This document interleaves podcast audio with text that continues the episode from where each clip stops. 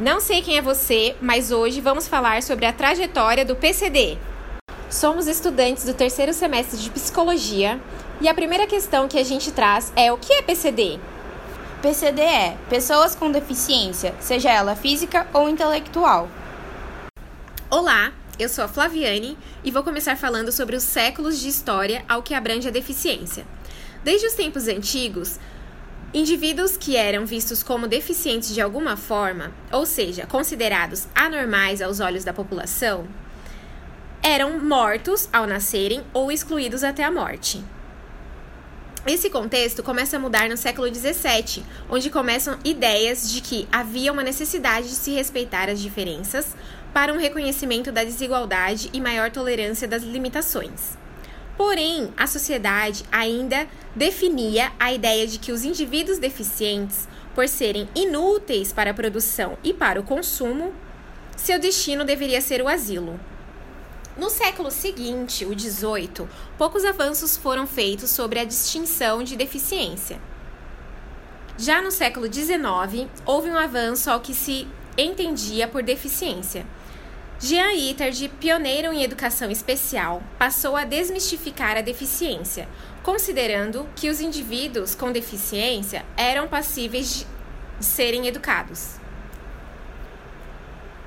Por séculos, as pessoas consideradas anormais eram excluídas dos grupos sociais, mas na medida em que os direitos do homem frente à igualdade e cidadania tornavam-se uma preocupação, a visão entre a pessoa com deficiência começou a mudar.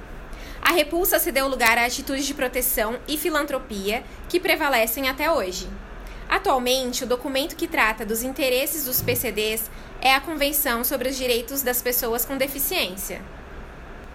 Nossa, Flá, o que você falou foi muito interessante. Embora você tenha voltado aí bastante séculos, né? Nós estejamos hoje no século XXI. Quero dizer que muita coisa ainda não, ainda não mudou. É, eu me chamo Natasha, eu queria falar um pouquinho sobre a inclusão dessas pessoas no mercado de trabalho e a atuação do POT. Né? Embora essas pessoas é, elas tenham tentado se integrar no ambiente de trabalho, para elas tem sido muito difícil essa integração. É, nós vemos aí que existe a Declaração dos Direitos Humanos, que resguarda um pouco essas pessoas. No artigo 23 diz assim: que todo ser humano tem direito ao trabalho e à livre escolha de emprego, as condições justas e favoráveis de trabalho e a proteção contra o desemprego. Essas pessoas têm buscado trabalho, mas tem sido muito difícil para elas. É, talvez por causa também dessas, da questão das políticas públicas, é, a integração dessas pessoas na escola. Né? Nós vindo lá de trás, talvez uma pessoa hoje que procura trabalho, será que ela teve um auxílio na questão do ambiente escolar dela? Porque muitas vezes nós vemos uma, uma criança que tem a deficiência integrada numa escola de, de pessoas que não têm deficiência. Isso é muito difícil, talvez não tem preparação dos professores, talvez as políticas públicas não tenham se preocupado em colocar um professor é, disposto a trabalhar com essa criança e ela tem levado isso com ela, né? E conforme o tempo passa, essa pessoa uma hora vai ter que se enquadrar no ambiente de trabalho. E aí tem se tornado talvez muito difícil para ela essa integração por causa disso. Talvez a falta de estudo entre aí também, como eu disse, e a questão também da mobilidade pública. Porque também, talvez, para essa pessoa chegar a ter acesso, né, o PCD até o ambiente de trabalho, ela precisa, muitas vezes, ela não tem um carro e ela precisa da mobilidade pública. E hoje que nós mais temos visto, como nós estamos num ponto de ônibus, por exemplo, embora passam alguns ônibus, nem todos têm aquela acessibilidade para cadeirante. E aí como é que fica a questão do cadeirante para ele chegar até o ambiente de trabalho?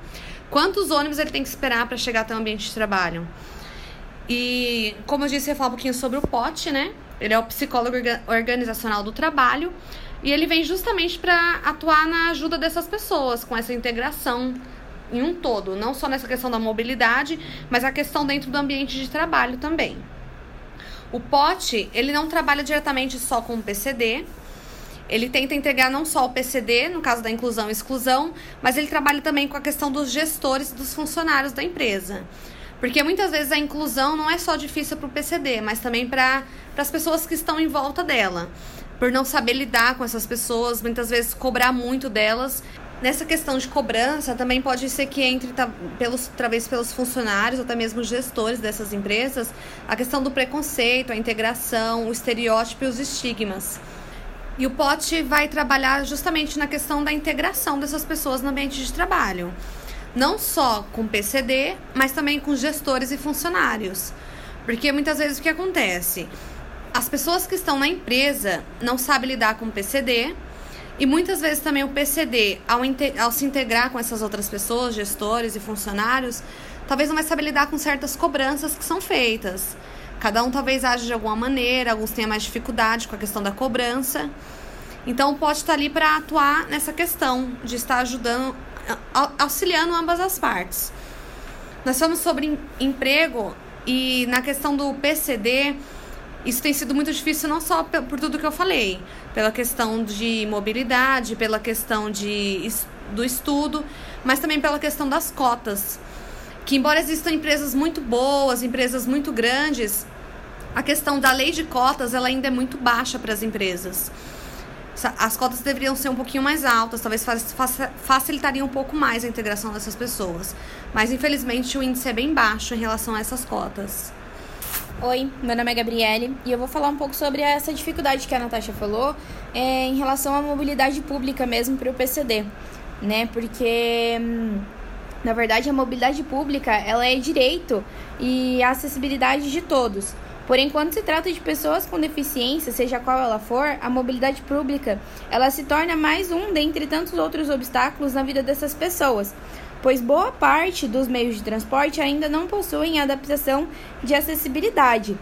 Então, assim, de acordo com o IBGE, ah, apenas 11,7% dos municípios brasileiros teriam cumprido com a lei de adaptação de frotas de ônibus, sendo que o prazo para estar uh, tá adaptando toda a frota de ônibus é, do país venceu em dezembro de 2014. Então a gente pode ver que a legislação ela existe, mas que na prática ela peca muito né? Porque a falta de acessibilidade faz com que a pessoa com deficiência é, viva em um lugar onde a liberdade para ela é um risco, né? Porque ela não tem essa segurança de sair de casa e saber que ela vai ter essa acessibilidade tanto para pegar um ônibus quanto para se locomover, para simplesmente ir até uma padaria, né? Porque às vezes tem um, um poste no meio da da calçada e ela não vai conseguir se movimentar por ali, ela vai ter que passar pelo meio da rua.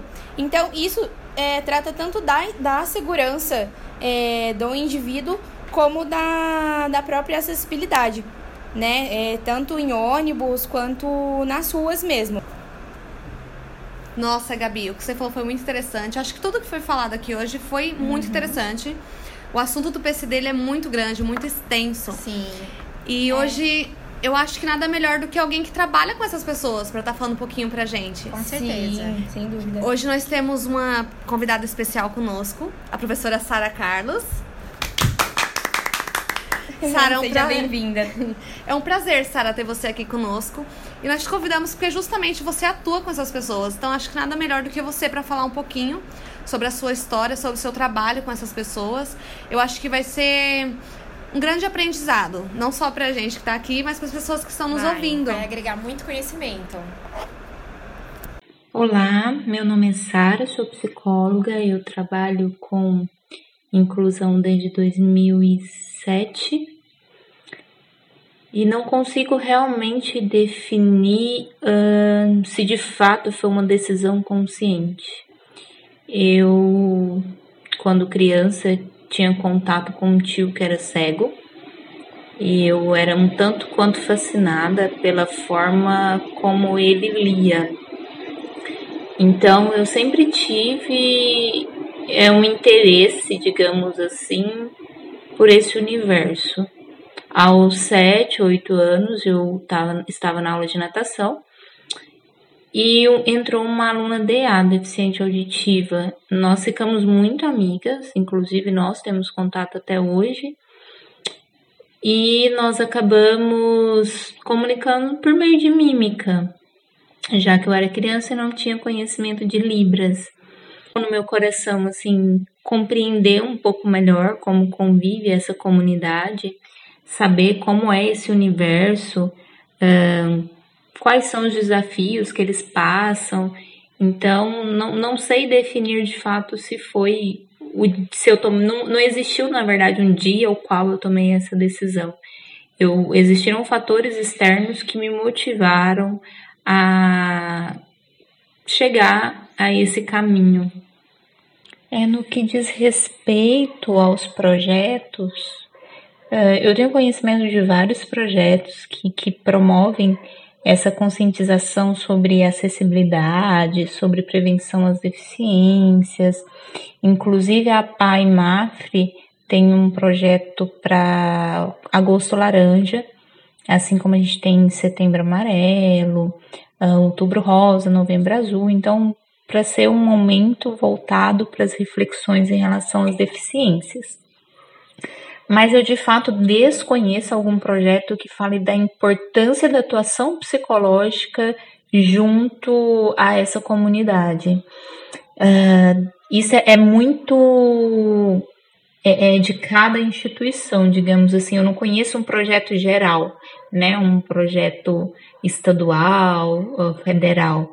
Mas eu conheço projetos que são das próprias instituições que trabalham com deficiência. Quando eu trabalhei num hospital de reabilitação, que ele também era um lugar de internação permanente, de algumas deficiências, as deficiências mais graves, que exigem acompanhamento 24 horas, nós lá promovíamos encontros com as famílias, até para entender uh, um pouco o que essa família pensa sobre isso, porque é muito, muito pueril a gente pensar em propostas só de acessibilidade, propostas de prevenção, propostas de conscientização, mas a gente precisa pensar também, por exemplo, nessa família que sonhava em ter um filho e ela tem nove meses, ela tem todo o processo de fantasia ali já elaborado, ela sabe a profissão já dessa criança, vai casar, vai ter filho a gente sabe que existe muito esse processo da fantasia durante o período gestacional. E aí nasce uma criança com uh, uma criança PC, por exemplo. Então, isso mexe com essa família, mexe com a dinâmica familiar. A gente precisa também entender como foi para essa família, porque você acaba, acaba quebrando, rompendo com uma fantasia que foi estabelecida por mais que seja uma fantasia, era real para aqueles sujeitos. Então, a gente promovia esses trabalhos de as mães que já sabiam no período gestacional, da gente fazer esse processo de acolhimento, de aceitação, de entendimento uh, das angústias dessas mães, e ao mesmo tempo fazia esse processo com a família como um todo, é, quando a criança não, não, não existia esse diagnóstico na gestação, mas ela nascia com uma deficiência. Então, entender como a família compreendia isso, se a família, a família muitas vezes não, não tinha nem conhecimento que existia determinadas deficiências. Então, entender como a família compreende, como a família está recebendo é, a notícia, como ela está se reestruturando, é, e também fazer um acompanhamento posterior. Então, aquelas famílias que têm mais dificuldade, ou, ou na aceitação, ou no lidar, que elas sejam famílias que sejam acolhidas, que sejam amparadas, que elas consigam ter uh, essa formação dessa rede de apoio, principalmente de uma rede de apoio profissional, que possa auxiliá-la de forma mais é, profissionalizada, mais coerente. Então, depende muito das instituições. Eu verdadeiramente não tenho conhecimento de um programa que seja a nível nacional. Mas eu conheço instituições que trabalham com deficiência e que fazem e que promovem uh, esses processos de, de Vamos falar sobre a importância dos profissionais que trabalham com deficiência, vamos falar sobre a importância de, desse sujeito receber esses apoios, vamos falar sobre essas famílias, a importância também dessas famílias receberem esse tipo de suporte. Então, é muito relativo a cada instituição. De fato, posso estar muito enganada, mas eu desconheço um projeto a nível estadual ou a nível federal. Os maiores desafios nessa jornada, acho que são tantos ele, não sei se a gente pode colocar um como maior ou menor ou com intensidade mais prevalente. Mas ele começa no próprio sujeito, no próprio profissional, acredito, de desmistificar esses conceitos e essas ideias que são construídas em nós por meio da sociedade à medida que nós vamos desenvolvendo. Assim como ser um agente transformador a nível micro, né?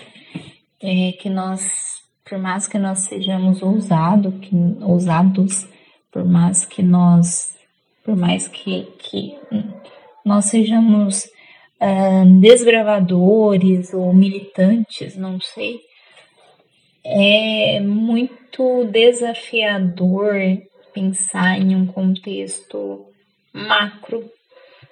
E eu acredito que o micro ele promove uh, movimentos em todos os outros sistemas e a gente consegue de alguma forma fazer um movimento maior do que aquilo que verdadeiramente está sendo feito. Acho que, que os desafios de, de também se entender enquanto ser humano, se entender nas suas próprias limitações, é, o desafio de não se projetar no outro, uh, porque você se depara com deficiências adquiridas e também não adquiridas.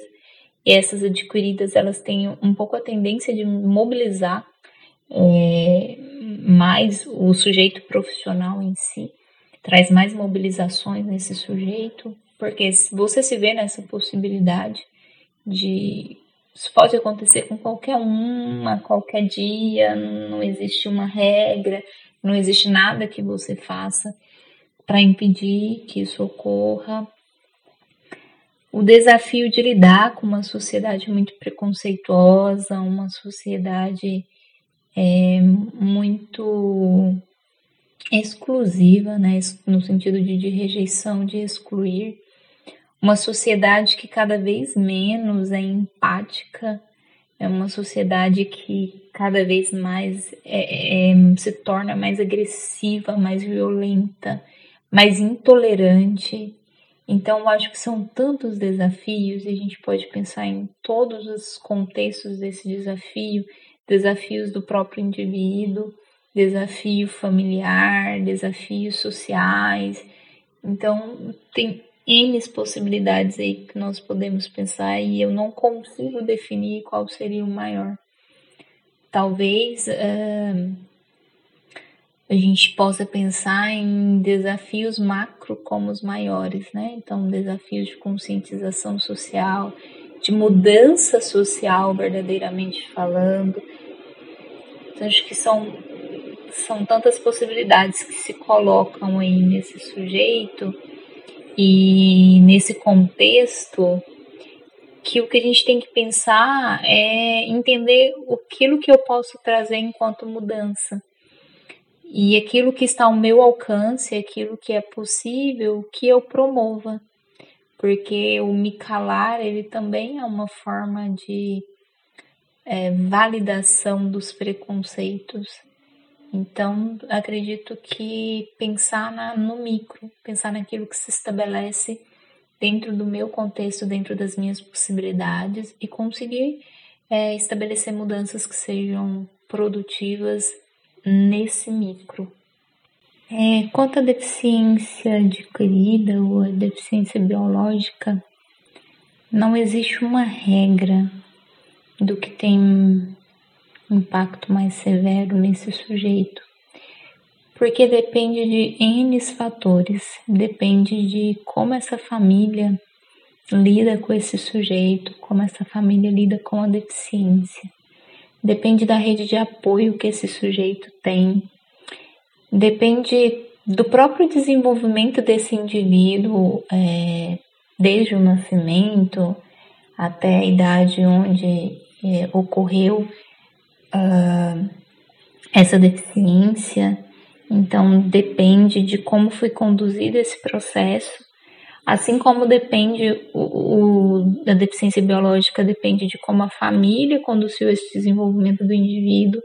E a gente tem muitas falhas nesse processo, porque se nós pegarmos as teorias de desenvolvimento, nós temos muitas teorias de desenvolvimento do desenvolvimento típico do sujeito, aquilo que é esperado, mas nós temos pouca teoria que fala sobre o desenvolvimento do, da, do deficiente, do deficiente biológico em si.